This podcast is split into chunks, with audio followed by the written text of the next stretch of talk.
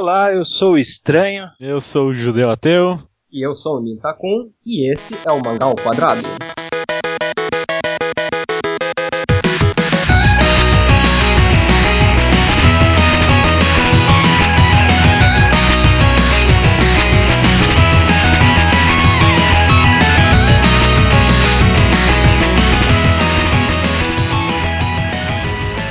E Nintakun estão aqui reunidos para mais uma discussão no Mangá ao Quadrado. Hoje aqui com o nosso convidado especial, Judeu. Olha. Quem? O, o, o Ninta com quem você já apresentou, as pessoas já sabem, então a pergunta é um pouco irrelevante. Nintakun, se apresente para quem de repente não te conheça, nosso público gigante de ouvintes do Mangá ao Quadrado. Para os ouvintes do Mangá ao Quadrado que ainda não me conhecem, eu sou o Nintakun, também conhecido ocasionalmente como Walter Diego, escrevo no Mangás Cult e participo de scanlations às vezes. É quase um mangá ao cubo esse aqui hoje. hoje a gente vai discutir sobre clássicos. Vamos tentar discutir aqui e definir o que são clássicos, diferenciá-los, se possível, de o que são mangás antigos e o que são mangás clássicos. Vamos, vamos- nos manter a essa discussão. Ninguém melhor para participar dela do que o, o Nintakun, né? Opa, Um grande entusiasta de obras clássicas de uma forma geral. é comigo mesmo esse assunto. Então eu começo perguntando pra você, Nintakun, me diga com as suas palavras o que você entende por um clássico. O que é clássico? Assim, na minha concepção, um clássico, não só no universo dos mangás, mas toda a mídia do entretenimento de uma forma geral. É algo assim que marca a época e que define padrões seguidos por outras obras que vêm posteriormente. Define paradigmas assim seguidos por outras obras.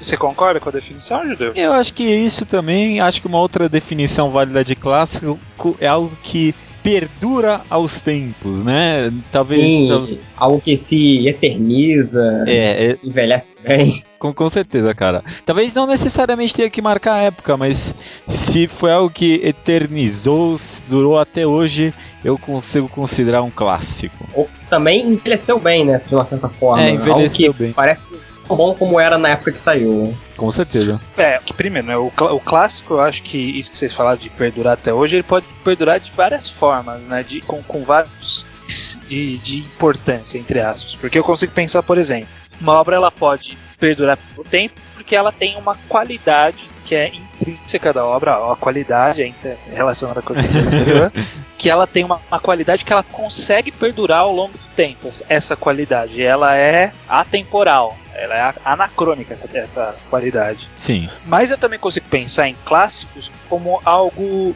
de relevância histórica, que é algo que foi de influência para muitos autores, por exemplo, no caso de um mangá, ou que tem alguma importância social na sua época. Que é o caso, por exemplo, da música clássica, né? Música clássica talvez não tenha o mesmo impacto que tinha antigamente, mas ela representa todo um período, né? Também, sim. também. Porque eu penso que, que eu vejo muita gente se referindo a mangás antigos Como clássico. como, como clássico. Hum. Mas eu acho que não é um jeito muito correto de É, escrever, né, o, o, o que é o clássico, porque não é qualquer mangá antigo, né? É, não é tudo que é antigo é clássico, nem vice-versa, né? Como muita gente tem, interpreta erroneamente isso.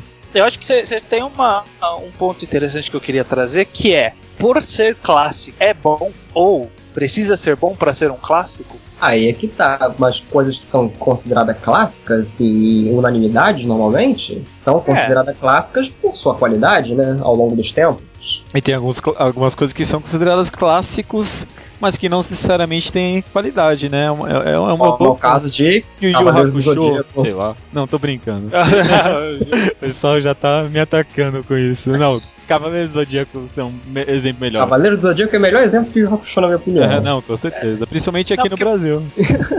Porque, porque eu penso assim, uma coisa difícil é saber quem, né, define um clássico, né? Tipo, em que momento se bate o martelo e fala que uma obra é clássica? Porque eu vou fazer um paralelo com o cinema, que tem um filme que eu ouvia muito falar, que era um filme que ele é um dos melhores filmes já feitos, que clássico e que é o filme 8,5 do Fellini. Eu fui assistir, fui assistir com a minha namorada o filme 8,5 do Fellini, dizem que é uma das melhores obras dele, uma obra clássica, uma obra muito boa, mas eu dormi duas vezes no filme. Nós dormimos juntos, a gente tava assistindo, eu falei, acordei e falei assim, ah, eu dormi, ela falou, eu também. é, é aquele que você assiste, que você, você fica olhando pro relógio para ver quanto tempo já passou e o tempo não horrível. passa, sabe? Horrível isso, sabe cara. Sabe quando você tá vendo no computador, aí você uhum, mexe o mouse sim. pra ver quanto ele tá na metade, você fala, puta. Ainda falta isso tudo. Ah, eu tive um caso parecido desse, agora indo pro universo dos mangás mesmo, com Astro Boy, de Tezuka. Isso vai dar polêmica, olha só. eu fui atrás do mangá original para ler. Assim, não é ruim, mas, pô, ele era considerado clássico, obra-prima do Tezuka tá, e tal. Pô, eu fui ler, eu achei tão, sei lá, envelheceu mal, meio travado. Não, mas é, mas é. O, o Astro Boy é um eu vejo muitos problemas em Astro Boy, na verdade. É. Pô, eu, eu, tá eu muito entendo... longe de é. ser uma, uma das melhores obras dele, por exemplo. Justamente, é uma coisa que. Aí, aí que tá, é, é, o, é o ponto que eu tô trazendo. Quem que falou que o Astro clássico do Tezuka, e ninguém fala, por exemplo, que, sei lá, Adolf é um clássico dele. É, é mas é tipo um clássico menor, entre aspas. Ou, sei lá, aquele é, Apollo Song. É, o, Apollo Song é um, o Apollo Song foi um caso bem peculiar. Pouca gente conhece ele, mas em qualidade, na minha opinião, dos que eu li, é um dos melhores do Tezuka. Justamente, e alguém chega e, e, quando vai representar o Tezuka, usa a imagem do Astro Boy, usa imagem, vai, sair um, algum livro de arte do, do Tezuka. É sempre o Astro Boy na capa. A capa é o Astro Boy, cara. O Astro Boy não é uma boa história, eu li também, eu li algumas coisas. Ele, não, ele, ele tá longe da melhor narrativa dele, não é o melhor desenvolvimento de personagem dele, nem é o personagem mais carismático dele. O Black Jack é um cara mais legal do que ele. Isso aí é uma verdade. Assim, eu acho que o Astro Boy, por exemplo, ele se é, alcançou esse status de clássico pela, pelo impacto que ele teve na época que chegou. Uhum, acho que, que, naquela. Tipo, acho que em 1954, né, que ele saiu por aí, anos 50 não tinha mangá da forma que a gente vê hoje. O Tezuka tava, ele tava engrenando esse mercado ainda, então acho que meio que ajudou a definir o Astro Boy como um clássico. É justamente o, o, o impacto que teve em, em, em, um todo, né? Eu não tenho certeza, mas por exemplo, acho que quando Tezuka publicou Adolf, o Gekiga já tinha praticamente explorado tudo que tinha para explorar desse, do, do gênero mais profundo e mais, mais psicológico, vamos dizer, do mangá, né? Já quando lançou Astro Boy, é o primeiro dos primeiros, né? Não, é, não vou, não vou nem dizer. Que no Adolf, o Tezuka já tava quase no final da vida dele, já, assim. É vendo as obras dele, tu nota uma evolução monstruosa de é, qualidade nelas. Você lê, você nota que o Tezuka tem controle daquilo que ele tá fazendo. É, com certeza. E, com e certeza. Aí, e aí você vê, né? A gente pegando o Tezuka, que foi, foi um ótimo exemplo, nem tinha pensado nele de antemão, mas, mas é justamente, a gente vê o Astro Boy, que ele não necessariamente tem uma qualidade anacrônica, né? Tipo, ele pode ter sido uma qualidade ótima pra época, mas não, não envelheceu bem. E aí um mangá emblemático do autor, enquanto Adolf, que é uma obra antiga, uma obra de qualidade e que ninguém chama de clássico. Até chamam, né? Mas não é, mas... tão clássico quanto o, o Astro Boy, por exemplo. É, chega né? Não, qualquer coisa que fala Tezuka chamam de clássico, aí que tá, né? É, mas... esse é o problema, né? Bom, mas até o Metrópolis do Tezuka chamam oh, de clássico. Porra, que é uma bosta. Nossa, é, te garanto, te garanto que já vai ter gente falando que Metrópolis é clássico, e é uma bosta. Eu não li, é mas. É, é uma bosta eu acho que não deve ter tido tanta importância como o Astro Boy teve, por exemplo. É. E aí, quem bateu o martelo e, e, definiu então clássico pra, sei lá, Metrópolis, né? E aí, tá, será que é, uma, é um consenso geral? Especialistas considerarem? Eu não sei. É, ó, ó, sobre tempo, né? Acho que a gente só pode julgar um, uma obra como clássico assim que ela termina e um bom tempo depois, né? Porque, por exemplo, mesmo One Piece, que a gente chama de clássico moderno, a gente não chama de clássico, né? Exatamente, a gente chama de clássico moderno, porque é muito sofrível você chamar uma obra que ainda está em publicação de clássico, né? Isso às vezes me faz parar pra pensar. Ah, tipo, na época dos anos 80, quando eu tinha na própria Jump, quando o Hokuto no Ken tava estreando, Dragon Ball e tal, será que o pessoal imaginava que no futuro iam começar a chamar esses mangás de clássicos? Justamente, eu, eu acho que no máximo chamariam, que nem a gente faz hoje em dia com One Piece, de chamar de clássico moderno, e aí acabou passando o tempo e realmente se viu aquilo como passível de chamar de clássico. É, o meio que hoje em dia, eu fico parando para pensar assim, olhando a Jump atual, por exemplo. Pensando, pô, será que daqui a alguns anos a galera vai estar tá chamando, sei lá, Torico de clássico? É, já, Torico. eu já chamei de clássico. É, o, eu, é o nascimento de um eu, clássico. É o nascimento de um clássico.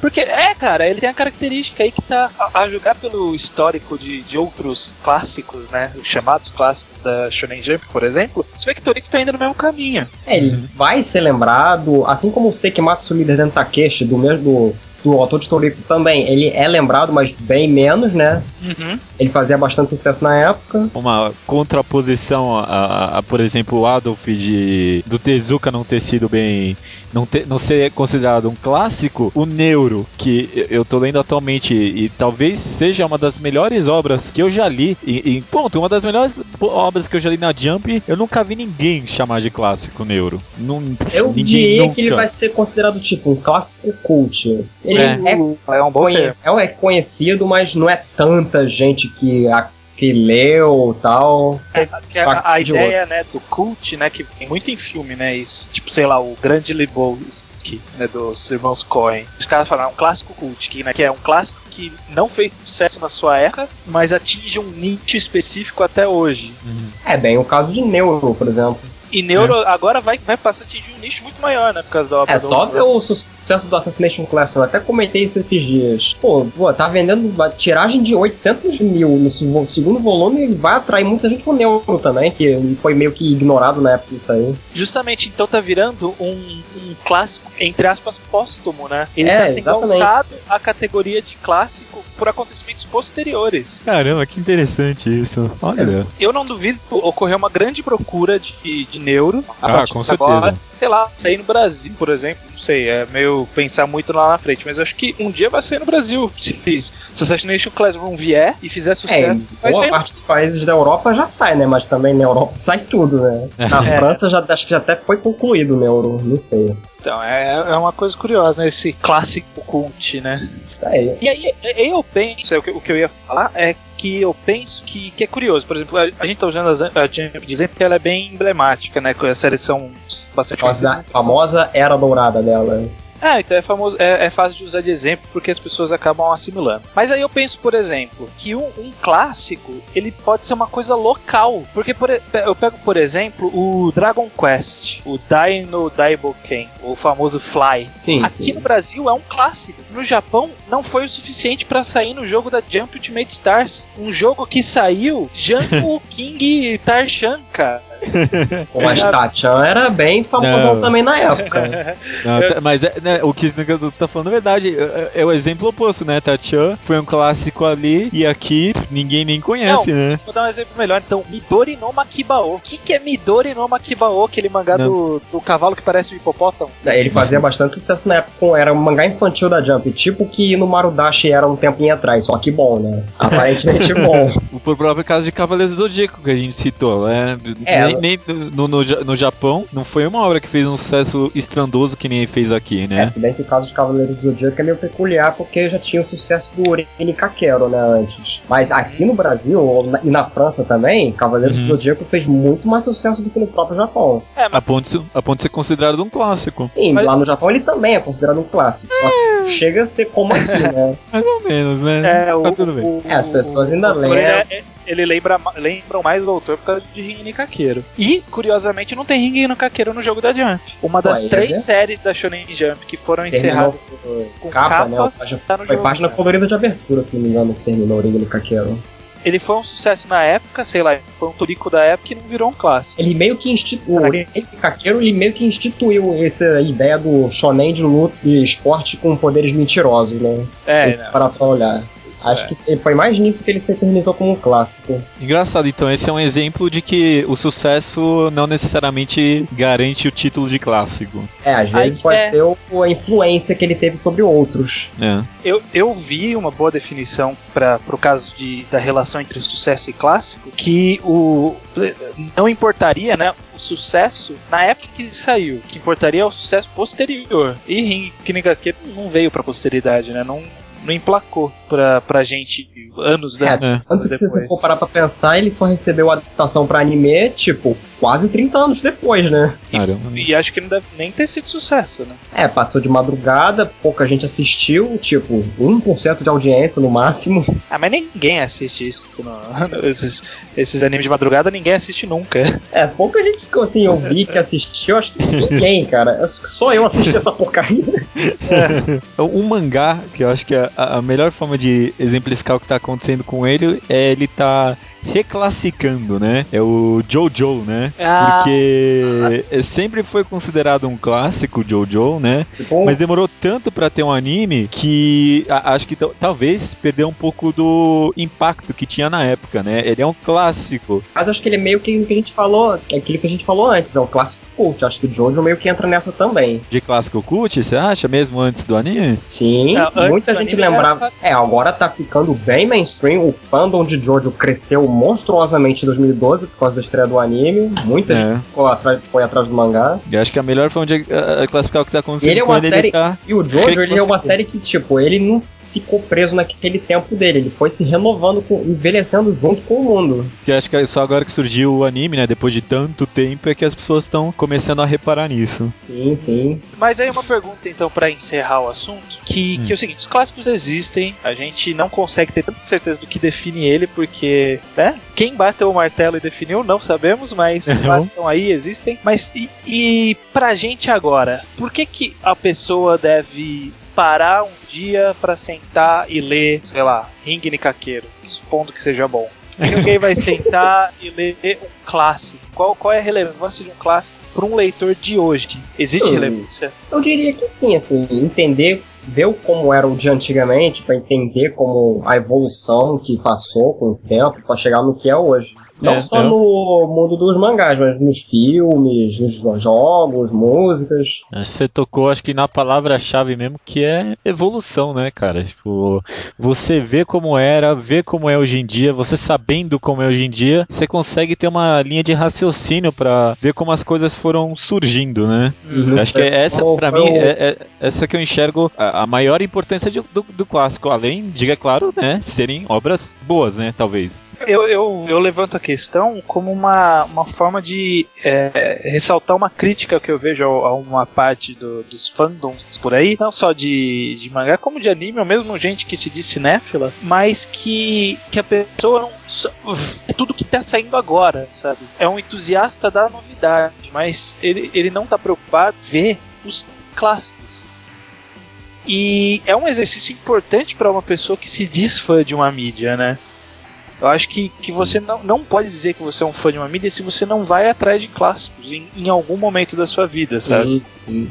Assim, discriminar algo por ser mais antigo e tal. Eu acho meio errado. Por exemplo, pra um fã de Battle Shonen, mangá de porrada em geral, eu acho essencial meio que conhecer o Hokuto no Ken, por exemplo. Uhum. É um divisor de água desse gênero. Com certeza. Eu não li Hokuto no Ken inteiro, mas eu li algumas partes e, e- e- realmente, realmente, cara, acho que eu É. concordo com você. Ele tem bem daquilo de. Ele, assim, envelheceu bem, impôs o legado dele firmemente. Gosto Uhum. muito disso em Hokuto no Ken. Devemos ler uma obra ruim só porque ela é clássica? Ah, você tocou num bom. Sim. Eu- eu- Como um exper- Vejo isso mais como um experimento científico, entre aspas. É um exercício, né? Um- É. é um é exatamente a palavra é um exercício, né? Acho que a gente não deve, mas é um bom exercício. A gente não assim, deve, nem mas pegar pra, nem seja só pegar pra conhecer e tal. com É, certeza. E é o caso, porra, é o, é o caso de Metrópolis, o Astro Boy. Cara, é, é horrível, é sofrível ler aquilo, mas você lendo, você tem uma visão muito mais ampla do que as coisas são hoje em dia, de onde surgiram, né? Sim, eu posso não ter gostado tanto do Astro Boy, por exemplo, mas assim, ler um pouquinho dele pra conhecer foi uma experiência interessante. Sim, foi dispensável, mas interessante. Justamente por isso que a gente disse agora. justo, justo. Astro Boy, então, acho que talvez mais ainda, né? Porque muita gente lê depois de ter lido Pluto, né? Putz, Ah, eu, e- só- eu li Pluto depois. obra, né? Só que eu li Pluto depois e, putz, desculpa Tezuka, mas o Urasawa te superou. Cara, é isso isso que deve ser foda, né? Pegar a sua obra e te dar uma surra com a sua obra. Não, o Urasawa É, é pegou o que o Tezuka criou e, tipo, deu uma ampliada monstruosa naquilo. fez algo que o próprio Tezuka não faria melhor. Não É mesmo. tipo, é tipo aquele bullying de escola que pega o Ned e faz ele bater com a própria mão na própria cara. Por que você tá se batendo? Por que você tá se batendo? né?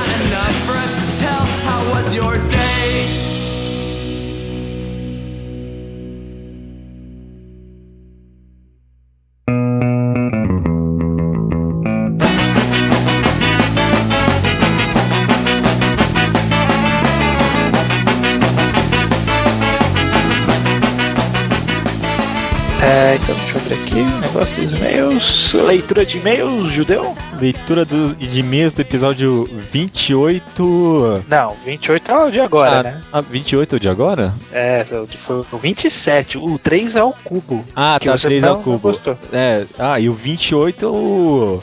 É o episódio da força, meu amigo, da energia. Porque 28 é o número que representa cor na numerologia hebraica. Você sabia disso?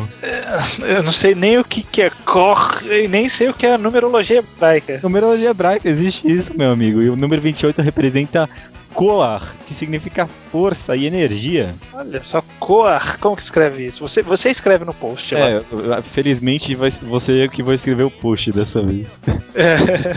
É, porque. E o cara reclama do meu 3 ao cubo, que é muito mais legal. Cara, cor, qu- quando você quer falar pra alguém que se esforce, ou até de boa sorte em, hebraico, você fala cor, cara, cor. E o que, que isso tem a ver com 28, cara? É, é o número, Ah, cara, que ah, tá representa a cor. Tá bom, é, tá bom, tá bom. tá Olha, não, Tá vamos, vamos deixar aqui o público jogo então. Antes dos e-mails, sempre lembrando que, na verdade, a gente esqueceu de lembrar nos outros episódios e as pessoas esqueceram de nos mandar recomendações em áudio, né, pra gente utilizar na recomendação do ouvinte. O nosso estoque não está muito grande, então vocês têm que mandar, né, gente, pra continuar com o negócio. Se vocês não continuarem, beleza, por mim tá ótimo, porque eu tenho um monte de recomendação pra fazer. É, Mas, se vocês quiserem, E ainda dá um, é um trabalhinho a mais pra editar, né? Então, se vocês não quiserem também, ninguém faz muita questão. Mas é, é legal, gente. Eu, eu gostei até agora. São os múltiplos de 5. Então, a gente tá no 28. Daqui a três programas, espero poder colocar alguma recomendação no ar. Uhum, então mandem pra gente, não se esqueçam. E outro recado antes que, que as pessoas não se assustem, a gente é, sondou uns episódios atrás, mas que em num futuro próximo, talvez no próximo programa ou talvez um pouco depois, mas vai acontecer provavelmente a separação do programa em dois programas semanais, né? Um, que é uma um- a discussão semanal, ou a leitura de e-mails e a recomendação, e o outro vai ser os, os comentários semanais de One Piece, Naruto, Toriko ou qualquer outro que a gente utilize naquela ocasião. É, tanto que vai ser mais fácil pra editar, esse era o motivo, né?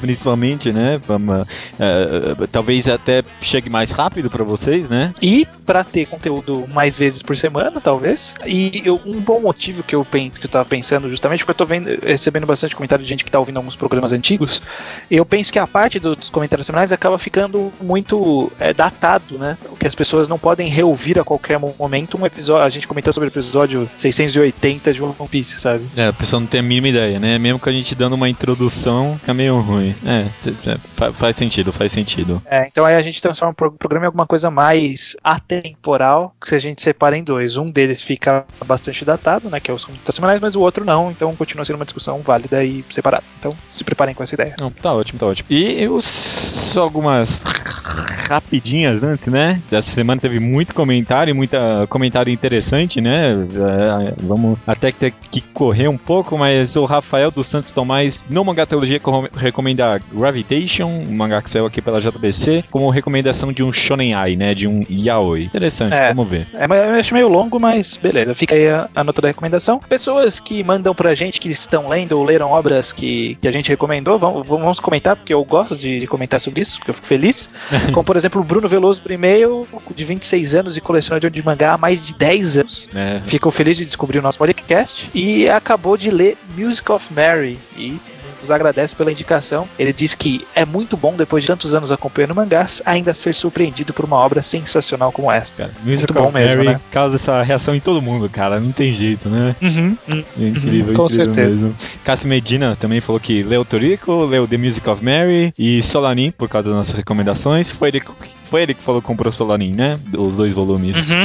É, Foi, eu- então tá ótimo. Olha, olha, é, eu- eu- novamente, só avisando as editoras aí, né, que as recomendações que a gente faz aqui costumam ser compradas pelo público. Só jogando, só jogando. É, olha aí. Essa É, nos comentários ainda sem relação com o episódio, o Taka nos mandou que a Veja roubou a capa de Assassination Classroom, a revista Veja. Cara, será que.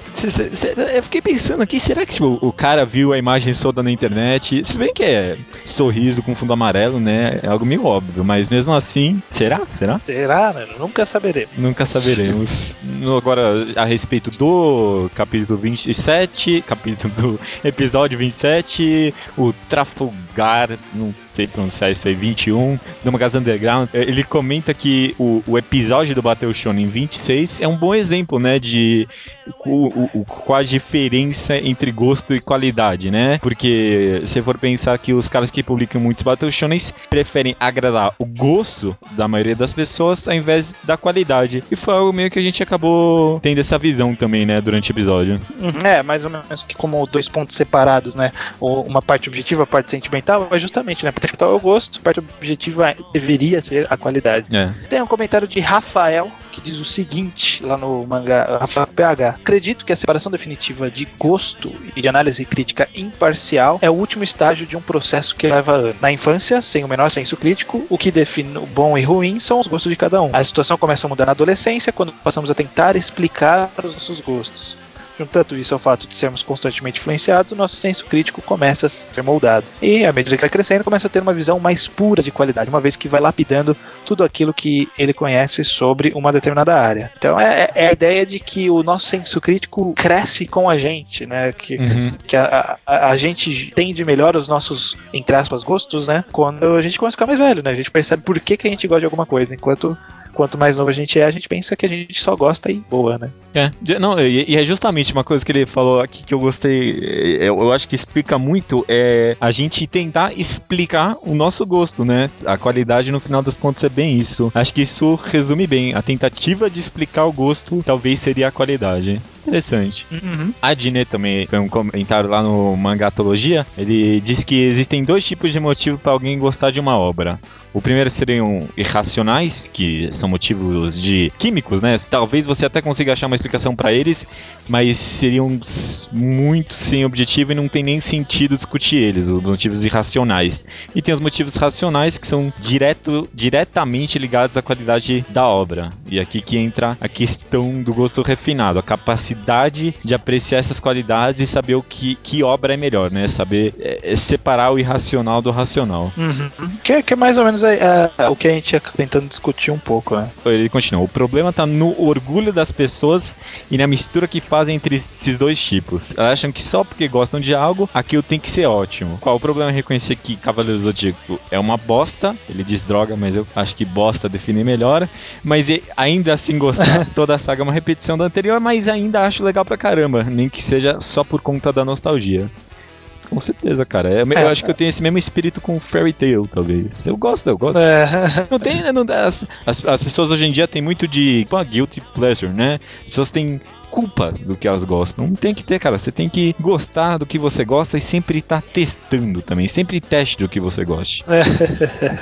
É, uma boa, uma boa visão, uma boa visão. Maurício Xavier nos manda por e-mail que o seguinte: acho que o único jeito de definir se uma obra tem qualidade ou não é discutindo o quão bem ela faz o que se propõe a fazer. Isso cria uma ramificação imensa de critérios e categorias, mas só consigo ser justo assim. Acho importante definir que qualquer objetivo artístico qualquer objetivo voltado a fazer uma obra de qualidade é igualmente válido. Para ser mais claro, o Battle Shonen perfeito, o Slice of Life perfeito, o Psychological perfeito, o Moe perfeito, todas essas obras são igualmente perfeitas, né? embora ele não conheça, não as conheça, ele está falando hipoteticamente. Se o objetivo do autor é fazer algo bom e ele faz algo bom, isso é tudo que importa para julgar qualidade. Se o algo bom é do gênero X ou Y ou Z, isso não muda em nada a qualidade. Pode mudar a minha apreciação da obra, por causa do meu gosto pessoal, mas não a qualidade. Que é mais ou menos a ideia que eu falei no final, né? Que É. é, você conseguir perceber quando há uma qualidade independente do seu gosto ali.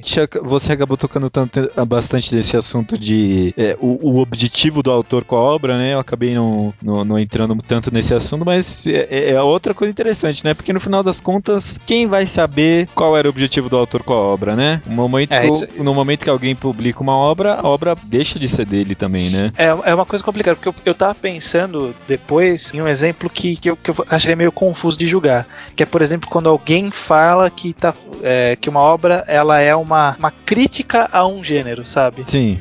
Pra ele, pra ele criticar aquele gênero, ele faz aquele gênero. Ah, sabe? Mas tá, como, sei. como que a gente sabe que ele tá criticando exatamente que ele não tá fazendo mesmo aquele gênero, sabe? Qual a linha que separa a paródia e, e o gênero de fato, né? É, então, Renderia até um bom podcast isso, vamos ver. vamos ver, vamos pensar nisso, né? Se dá pra desenvolver um tema inteiro sobre isso. É, difícil. o, o Leonardo elogiou o programa e disse que tá uma das melhores qualidades, e de fato é mesmo, né? É o nosso gosto musical aqui no podcast. E ele fala que gostou bastante da segunda música que, que tocou. Qual foi, Estranho? Você lembra? Então, eu, eu não sei o que, ele quer dizer com segunda música, porque depois da música de abertura, né, que toca logo depois que a gente se apresenta, ao fundo fica tocando várias outras. Eu não sei se é a segunda que tava tocando no fundo ou se é a que tocou depois que a gente terminou o assunto, sabe? Aí entrou no outro assunto, aí tocou outra música. Deve ser a da entrada de leitura de e-mails, porque ninguém repara nas outras músicas. Que fica no fundo, né? Então, é, eu edito sempre, vou falar pro público essa, né? Eu edito sempre os programas de números ímpares. Se você quiser reconhecer o, o estilo que eu uso pra, de, de uns programas pra cá, é. Na discussão semanal, toca um CD só de uma banda só que eu vou escolher, que eu escolho na hora. Então, o último episódio foi um CD da- de uma banda japonesa chamada Midnight Pumpkin, que toca um, um ska meio pop japonês. E o, o CD é o Love, Loveratory. Então, se você procurar e comparar com o fundo, você vai ver que são músicas desse CD. E da leitura de e-mails, o que eu usei foi o último CD do Real Big Fish, o Candy Coated Fury. Que foi mais ou menos, né? Não achei um CD muito bom, não. Eu gostei, eu gostei. A primeira música que toca é o Everyone Else is an Asshole. Parece, eles estão muito mais ranzinzas, né? Parece. É, eu, eu gosto dessa música. Enfim, o Leonardo Souza ele comenta o seguinte: o, o Estranho falou que talvez pelo objetivo da obra ser outro, ela não deve ser julgada como ruim por um objetivo que não lhe agrada. acho que isso justifica gostar ou não da obra, mas quanto à qualidade, acho que é diferente. Um paradoxo que quebra isso é pensar que uma obra que tem como objetivo ser ruim consegue ser objetivo e por isso é boa. Ah, olha só que Não, interessante. é, é, a ideia dele é que é assim. É uma obra que, que- tenta que ser a gente não- ruim, e se ela conseguir ser ruim, ela é boa. É, mas aí é o paradoxo, né? Uhum. Ela atingiu o objetivo que ela queria, mas o objetivo que ela queria era ser ruim, então ela é boa, mas ela é ruim. É, é um bom ponto. Ele, me- ele me pegou nessa. É interessante mesmo. Foi, foi complicado. Ele, ele- foi uma dúvida que ele plantou em mim, de fato, que eu precisaria refletir sobre isso. Tá o objetivo da obra, né? Porque eu- eu- esse negócio de objetivo realmente acho que fica bem, bem Vago, né? tanto nesse sentido, tanto naquilo que eu tinha comentado, que não existe quem define o objetivo da obra, né? É, é mais complicado do que parecia. Uhum, com certeza. É, é até mais profundo do que a gente achou que ia ser antes de gravar e que a gente percebeu depois de gravar que era profundo. É, E foi mais profundo do que era profundo, entendeu? é, não, não, não entendi, mas tô concordando. Olha só, esse foi um dos assuntos mais filosóficos que a gente teve. Eu acho que foi um dos assuntos que mais me acrescentou, viu? Eu comecei a pensar, eu acho que eu nunca tinha pensado nesse assunto dessa forma. Obrigado, obrigado aos leitores que, aos ouvintes que enviaram e-mails, foi bastante recompensante pra mim. Uhum, recompensante, eu não sei se existe, mas recompensador com certeza. Recompensante não existe? Acho que eu vou pesquisar aqui. É, Google. significa. Ah, não, não, mas que alguém um dia vai ter digitado recompensante. Agora, se existe ou não. Não, não, mas se eu escrever recompensante, o Google me fala se a palavra existe ou não. Significado de recompensante: qualquer produção visível. É, não, acho que. É, se você não tá conseguindo entender o meu site, significa que tá errado, não existe, você perdeu. Acho que não existe, não. Mas recompensador com certeza é, então encerramos os recompensados.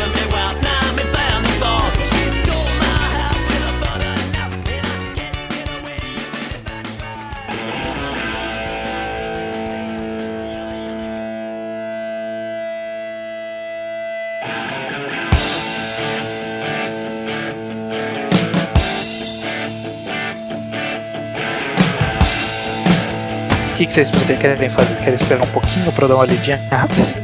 É, é, é, espera, espera, espera. Vou, vou desligar então, tá? A gente volta ali. Ah, pode falar, falando aí. Ah, você tá, você tá conversando aí? Tá abrindo aqui. Eu vou programa fazer. tomou. Não, não, não, não, já sei, já sei. Já sei. Vamos fazer um experimento, então. Você vai ler e vai comentar Vai enquanto ler lê. e comentar ao mesmo tempo? Exato, vocês vão comentando aí, vocês que já leram, e eu vou lendo um tempo comentando.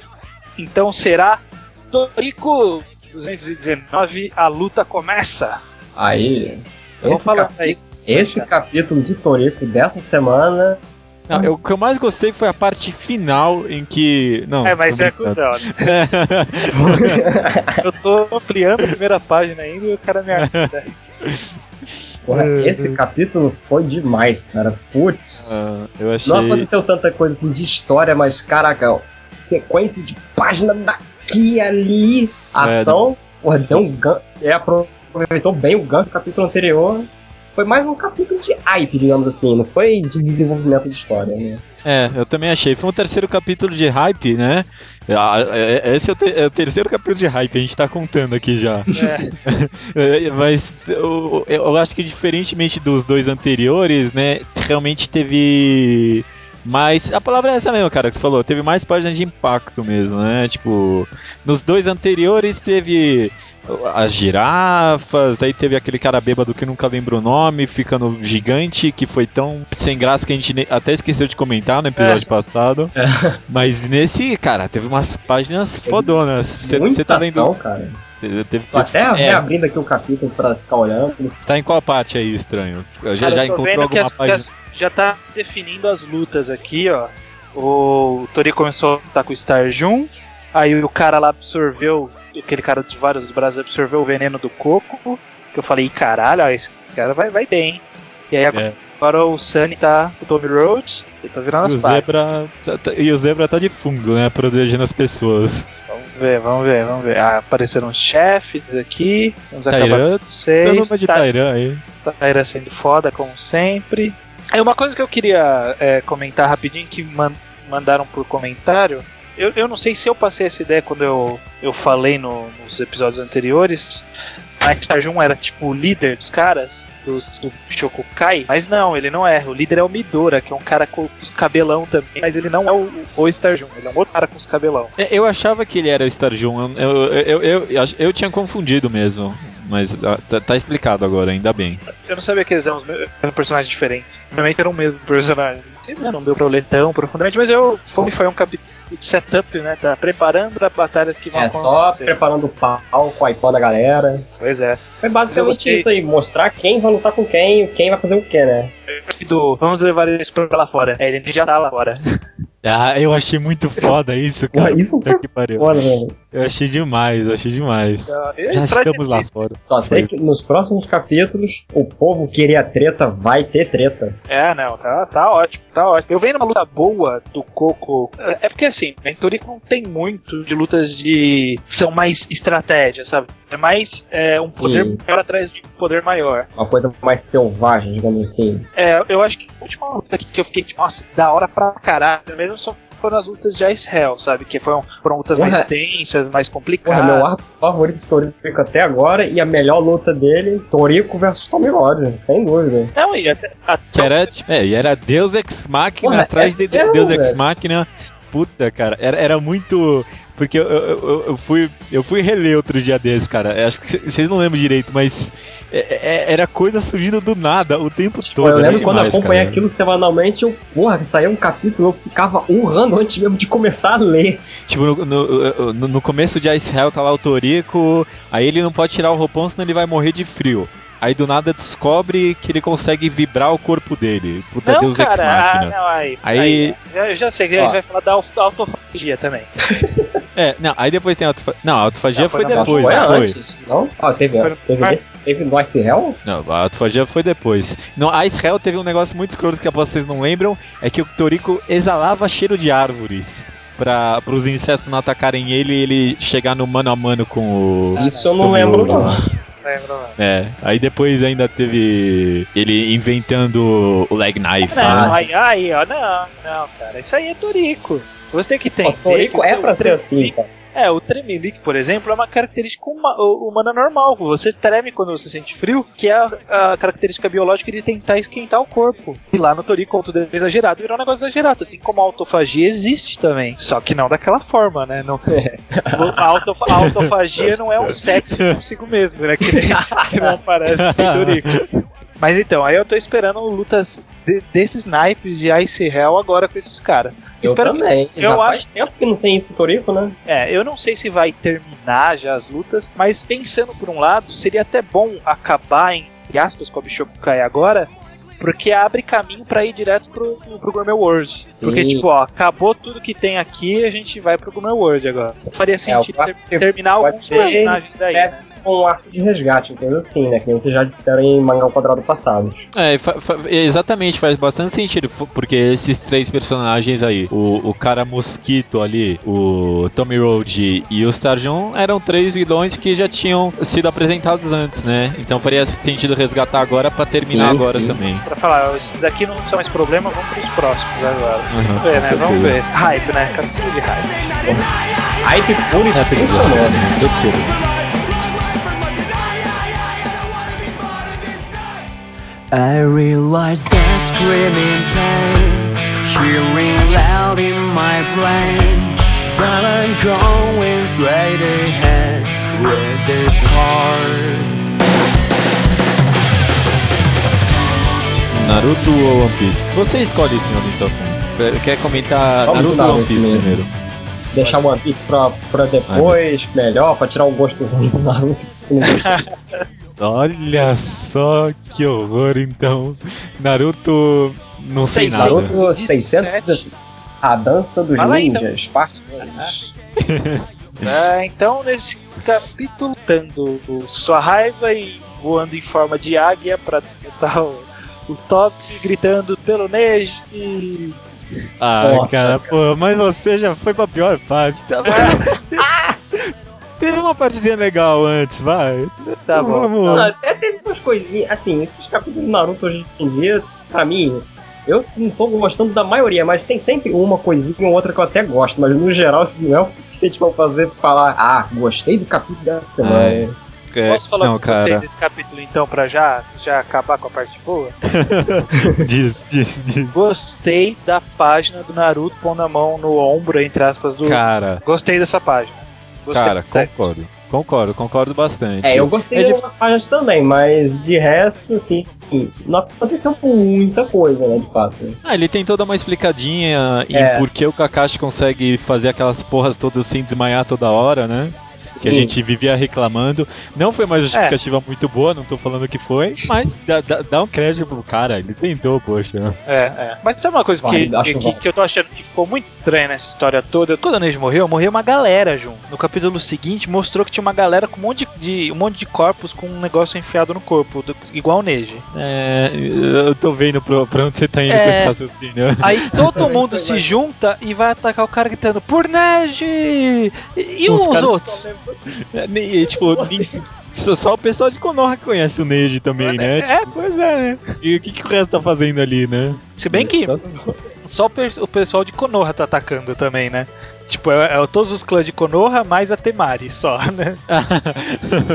É, não, mas é, esse ataque em ave foi. Foi feio. Me deu, deu desgosto, cara. Essa é a palavra, achei- desgosto. Porra, que merda. É por isso que a gente diz que o Kishimoto não consegue gerir os recursos que ele mesmo cria, né? Porque, porra, tem uma ideia de um mundo ninja com infinitos poderes, ele só os mesmos, os mesmos personagens, sabe? Tipo, coloca um- uns outros clãs ali pra representar que, tá, co- que tem uma união shinobi ali, sabe? Pô, não fica mostrando os Nara, os, os sei lá, os Ryuga só, sabe? Ah, se se esse fosse o maior problema, tava bom. O problema é que do nada todo mundo se juntou e não sei por que surgiu uma ave ali no meio. De onde é que veio essa merda, cara? É, Tirou do cu dele, porque não tem nexo nenhum com o universo do mangá. Sabe disso, Uhum. porra, tipo, do nada, nem pra ser uma coisa que realmente tivesse ligação com o que foi al- alguma coisa de ninja e tal, que se realmente tivesse significado, mas tipo, ave, o que, que essa ave significa se for falar de ave? Não, é, é, é. Foi- não foi o menor sentido. Foi, foi um cocô. É, Cocô. nossa, foi um cocô, cara. Foi um cocô. Foi uma bosta esse capítulo. Eu nossa. fiquei- sabe, Eu só quero que Naruto acabe logo, whatever. Ah, toda semana eu venho aqui tentar defender o Kishimoto, cara, mas não, não dá também, cara. Eu, eu- eu quero gostar do mangá, mas ele não ajuda, né? Mas eu vou falar um negócio que eu tô achando que, que eu senti nesse capítulo. Hum. Eu acho que o Kishimoto tá focando, e- ele focou, ele planejou pro desenrolar que vai resultar no Naruto contra o Sasuke. E Sim. o que a gente tá passando agora é a ponte que ele tá construindo até lá. Que ele tá pouco cagando, sabe? Tipo, ele tá. E a gente nota também que no final do capítulo, no final do capítulo ele já tava mudando o foco pro Sasuke, né? Ó, Eu- aí que tá, ele tá começando a construir essa ponte da onde ele vai ligar o- o- os fatos atuais com o, o Sasuke, como que isso vai desenrolar. Então eu acho que talvez ele, talvez ele esteja construindo agora essa passagem e o que a gente tá vendo agora são personagens que estão jogados, porque pra ele pouco importa, o que importa é o que vai vir depois. É, eu- eu- é um eu- erro, mas pode ser que ele tenha Eu- isso. Eu, eu, eu acho viável e eu realmente quero acreditar nessa, nessa possibilidade. Que ele eh, concebeu uma cena em que os dois então estão em certo estado, tanto mental quanto físico. E agora ele só tá traçando e foda-se o que aconteceu pra ele chegar ali. Isso explicaria, por exemplo, sei lá, a ressuscitação agora do Orochimaru ajudando o Sasuke, tá ligado? Voltou com um personagem que não era pra ter voltado e ele tá um pouco se deixando. Só quero deixar o Sasuke do jeito que eu quero pra fazer o negócio certo no final. Certeza que ele Cara. falou, como eu vou levar o Sasuke pra um lugar X que ele planejou. É, vou ressuscitar o Orochimaru, É, foda-se. Foi, foi isso, foi isso. Foda-se, foda-se. Eu acho. É, esse negócio de ressuscitar o Orochimaru, putz, não precisava disso, só vai servir pra enrolar mais a dupinha, jamais o fim. Nossa, só quero que o Naruto acabe logo, não aguento mais. o Nita é muito fã de Naruto, não. Não, é, tá. Pior que eu, não, pior que eu até gostava bastante de Naruto, mas, porra, de uns 20, 30 capítulos pra cá, nossa, velho. É, tá muito ruim mesmo, tá muito ruim. Ah, fiquei, fiquei mad, cara. Fiquei muito mad com esse negócio do desse pássaro aí. Que, que poder da amizade, cara, escroto. Eu Achei, o mangá tinha largado a mão disso, né? É. Isso foi o poder da amizade elevado na sua mais pura essência. É, porra. A amizade é um pássaro que Ah. voa pra liberdade. Parece até One Piece, mano. Ah, vai, É. lá vai, lá vai. lá vai. Ó, ó, ó.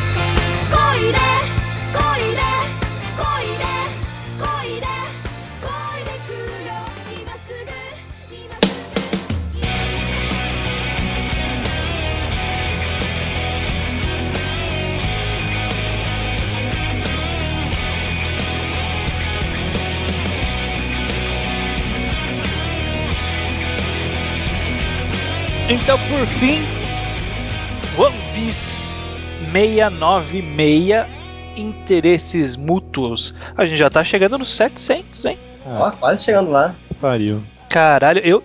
E ó, pela história do Oda vai ser alguma coisa, porque todos os capítulos 00 são capítulos são rela- relativamente relevantes, cara. Ah, é?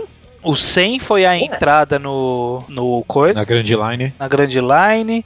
Se eu não me engano, um deles foi. Eu, eu vou procurar aqui a lista. Vamos fazendo um resumo enquanto eu procuro aqui. Esse foi um capítulo típico de, de fim de saga de One Piece. Em que Exato. todo mundo se juntou pra comer e esqueceram que se odeiam. Exatamente. Mas assim, é que não tem muito o que comentar além disso mesmo. Só teve galera comemorando, ah, todo mundo escapou. Aquela comelança toda que tem sempre em todo final de arco de One Piece, é o final de arco de Battle Shonen de uma forma geral, na grande maioria das vezes. É. Uma coisa que eu não gostei nem um pouco foi daquela garotinha que comeu um saco de veneno ter ficado bem no final. Que a gente até chegou a comentar quando. É, é Moca, né? É Mocha, sei lá o Mocha, nome da menina. Mocha. É, Mote. É, a gente até chegou a comentar quando ela, ela desmaiou e vomitou sangue. Porra, se o Oda ressuscitar essa garotinha vai ser meio chato, né? E. Tá aí, né? Tá aí, é. É chato. É, e é chato Depois- mesmo. Depois do, depois do Pel ter sobrevivido àquela bomba em Alabasta, não temos mais nada. Caramba, cara, ninguém esquece isso, né? Mas eu fiquei muito chateado por, pela resolução do Kinemon, cara. Me pareceu muito barato. Ele voltou e pronto, sabe? Tipo, ele não morreu. Só, só isso. Tipo, voltou. Ah, tá. ele só não né? morreu, sabe? É, é, é, é, e a- fo- eu não pensei isso tanto no Kinemon. Eu- com o Kinemon eu fiquei meio. Ah, tudo bem. Eu fiquei meio bravo quando o, o pessoal da Marinha falou isso pro Smoker. Ah, a gente vai voltar lá porque descobriram a cura. E vamos ressuscitar todo mundo que tinha causado um puta drama do mangá inteiro pra eh, anular tudo aquilo. Pois é. É, mas, mas é o que a gente sempre fala, cara. O Oda ele tem que terminar o arco feliz. É. E foi o que aconteceu, cara. Ele resolveu que vai reviver todo mundo, né? E no final tivemos o Luffy comentando que vai querer ir atrás do Yonkou, né? E, e lutar com todo mundo, né? Uhum. É, isso eu achei legal. né? Foi uma Foi o, cena melhor, boa. foi o melhor ponto do capítulo. O Luffy sendo o Luffy, basicamente, né? Não, é É, isso. foi isso- uma boa página. Isso eu gostei bastante, na verdade, todo essa- esse conceito, porque ele é muito a cara do Luffy mesmo. Então é, é mesmo. algo que, que faz sentido com a personalidade dele, porque é muito a cara do Luffy, né? Tipo, ah, ah você vai pegar o Kaido? Ah, beleza, vamos pegar ele primeiro, mas depois eu vou pegar os outros três. Sabe, tipo, ele incluiu o Sanji, o, o, o Shanks aí, né, cara? É, eu gostei. É, eu gostei exatamente disso. Ele E tem incluído isso o vai ser Shanks. interessante. Vai ser muito interessante. Mostrar que tá mais forte pro Shanks depois. É, pois é. E o próprio Law, é, foi, foi uma cena pequena, né? Mas foi até significante, né? O próprio Law meio que entendendo esse, esse negócio de que talvez, entre aspas, né? Ele que esteja sem. Ele que tá sendo usado pelo Luffy, né? Uhum. O, o LoL, ele tá, tá começando a sacar qual é que é a do bando, né? É, Ele tá vendo exatamente. que ele é um pouco diferente, mas talvez ele tá entrando na vibe, assim, não sei. Ele tá num clima meio Nico Robin quando ela entrou, sabe? É, é, exatamente, exatamente. Ah, pior que é mesmo. Será que vai ter um CP9 Law? Então, né, não sei, mas o Alabasta com o Kinemon talvez role, né? Você viu que tem algum drama envolvendo comida ali, Sim. que eles estavam querendo recusar a comida, mas o Kinemon falou, não, vamos aceitar, a gente pode confiar neles. É, o que você falando agora talvez tenha alguma coisa a ver com a Big Mom lá, né? Hum, Que ela é toda cheia das comidas. Pensei nisso agora que você falou. pode ser, pode Olha, ser. É possível, não é pra descartar essa hipótese. Pra encerrar duas coisinhas. Primeiro que no episódio anterior a Hum. gente falou, chutou que era o Mihawk lá no, na última página, né? E eu errei feio, né? Não sei, né? A gente não sabe, mas muitas pessoas, na verdade duas pessoas mandaram pra gente uma imagem explicando o que que era aquela sombra, que era alguém sentado na cabeça de uma gaivota. Parecia muito a, a O né? Talvez seja, talvez seja. Assim, eu, eu não tô muito confiante que é uma gaivota ou que é algum, exatamente alguma ave, porque eu achei aquela parte que eles dizem ser a asa muito estranha. Mas É, tava esquisito mesmo. Mas faria muito eu mais. não acho que seja um Aokiji. Não é, sei por eu também não acho que é o Alkid, não. E aí a outra coisa que eu ia falar é que eu disse que nos episódios 00 sempre tem alguma coisa, mas eu olhei aqui e não tem nunca nada, então eu só viajei nessa. Foi só Foi só os 100 e os 600, só.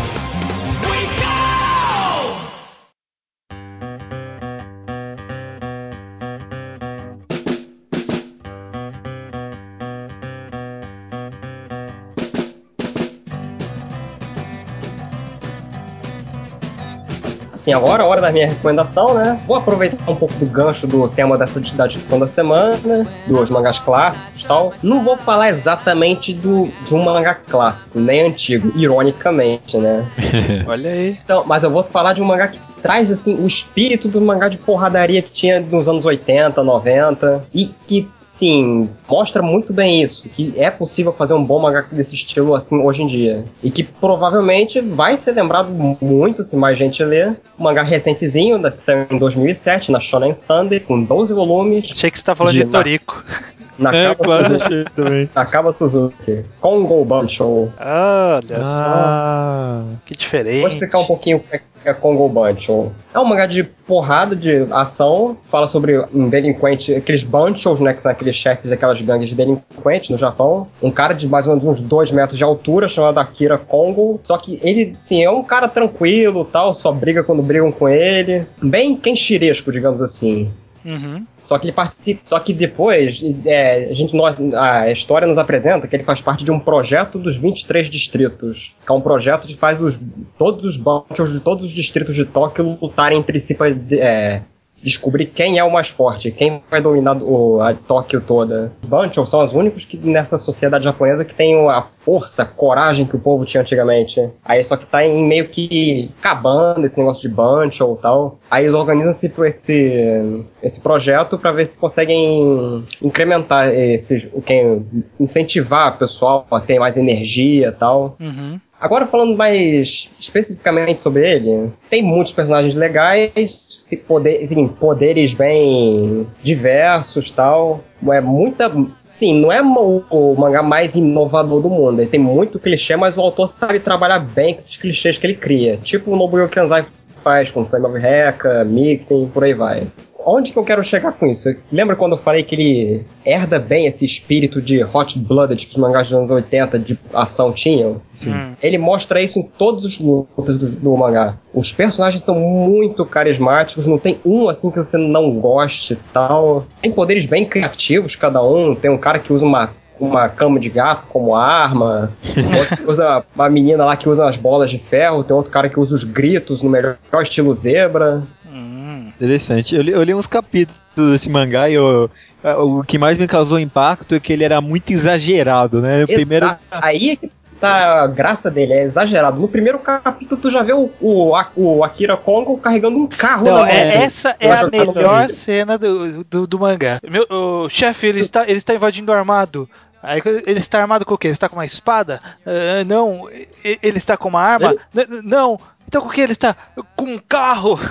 Aí vai jogar o carro em todo mundo. Tem a parte que eles estão fugindo de um Bancho com poderes de tubarão. Pô, é uma coisa muito absurda. Tem um cara lá que é, tem é, forma de go um Bancho em forma de gosma. Os personagens, têm poderes no melhor estilo Toriko de ser. Me lembra o Toriko, lembra Kinnikuman isso também, que os leitores enviavam as ideias desses personagens pro autor e ele usava no mangá também.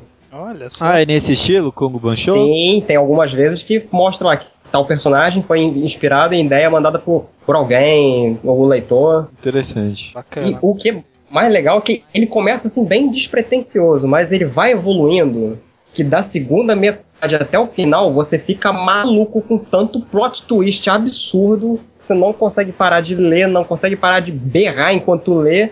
Tipo, caraca, olha isso! tipo, esse mangá é a massa veiagem em sua mais pura essência. É.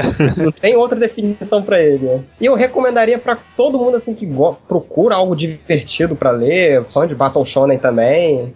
Beleza. É isso. É um dos últimos bons Battle Shonens. Olha aí, é bem isso também. Encaixa naquela do podcast do Mangá ao Quadrado 26, né? Olha, Olha aí, sabe, isso sabe que- isso que é fã. nem eu sei. Isso que é fã, né? É, eu sei o número porque eu esses dias também. É. Fez a lição de casa, né? É. tá preparando aqui. Ah, é isso. Recomendo, 12 volumes, tem bastante conteúdo, tanto quanto um mangá de, sei lá, uns 20, por exemplo. uhum. Não tem aquelas enrolações clássicas, tudo se resolve bem direto ao ponto. E é Bacana, por isso que a galera deveria ler. Bacana. Eu, eu comecei a ler, eu, eu já pretendo continuar a ler de, de outros. De, de, por, por outros motivos, mas já que você recomendou, eu também vou, vou dar uma atençãozinha especial aí. Eu também, vou aumentar É, ele começa bem devagarzinho, mas depois da segunda metade podem apostar que pega de, jei de jeito mangá. Bom, beleza. Tá ótimo, então. Mais alguma coisa? Não? Não, nada mais. Só isso, então. Então. Ah, Até semana que vem. Até semana que vem. Obrigado pela participação, Ju- do Nintakun. Eu que agradeço. Obrigado, é, valeu pela presença. É uma honra participar. Eu que agradeço o convite. Olha aí, que beleza. Maravilha, Todo mundo feliz. Olha só. É. Terminamos o podcast ao estilo Oda, né? É. Todo mundo feliz. É, Olha é. aí. Pega a cerveja. Ó, tudo absurdo pra galera. Né? Got Julian Red.